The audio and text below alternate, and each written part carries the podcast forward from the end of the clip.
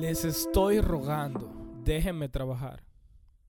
Eso fue lo que le dijo Osamu Tezuka a las enfermeras del hospital, que le tuvieron que quitar sus instrumentos de dibujo porque él quería seguir creando.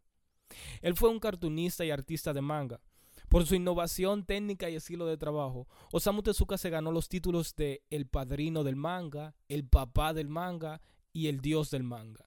Un manga no es más que un libro de cómic. Osamu Tezuka fue la primera influencia de lo que hoy conocemos como anime, cuando llevó a la televisión su historia más exitosa, Astro Boy.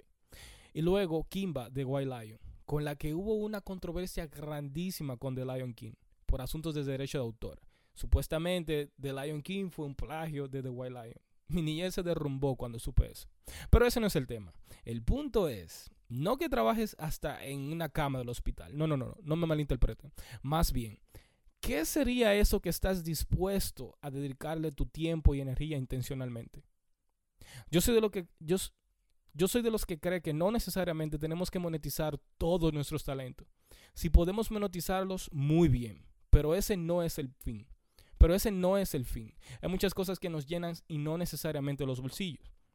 ¿Qué te gusta hacer? Tu hobby, en tu tiempo libre. ¿A qué le dedicas tiempo y energía?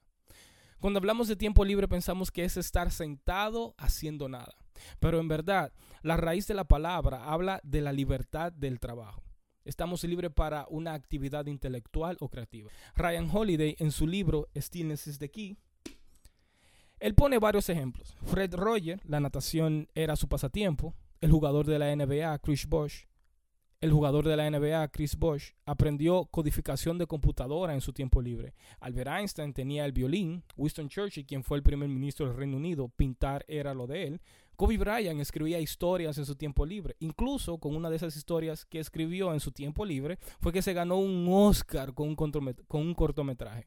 Si Albert Einstein, Winston Churchill, Kobe Bryant y todos estos ejemplos tuvieron tiempo para dedicárselo a algo fuera del trabajo, Créeme, tú y yo también tenemos tiempo para hacer algo en nuestro tiempo libre.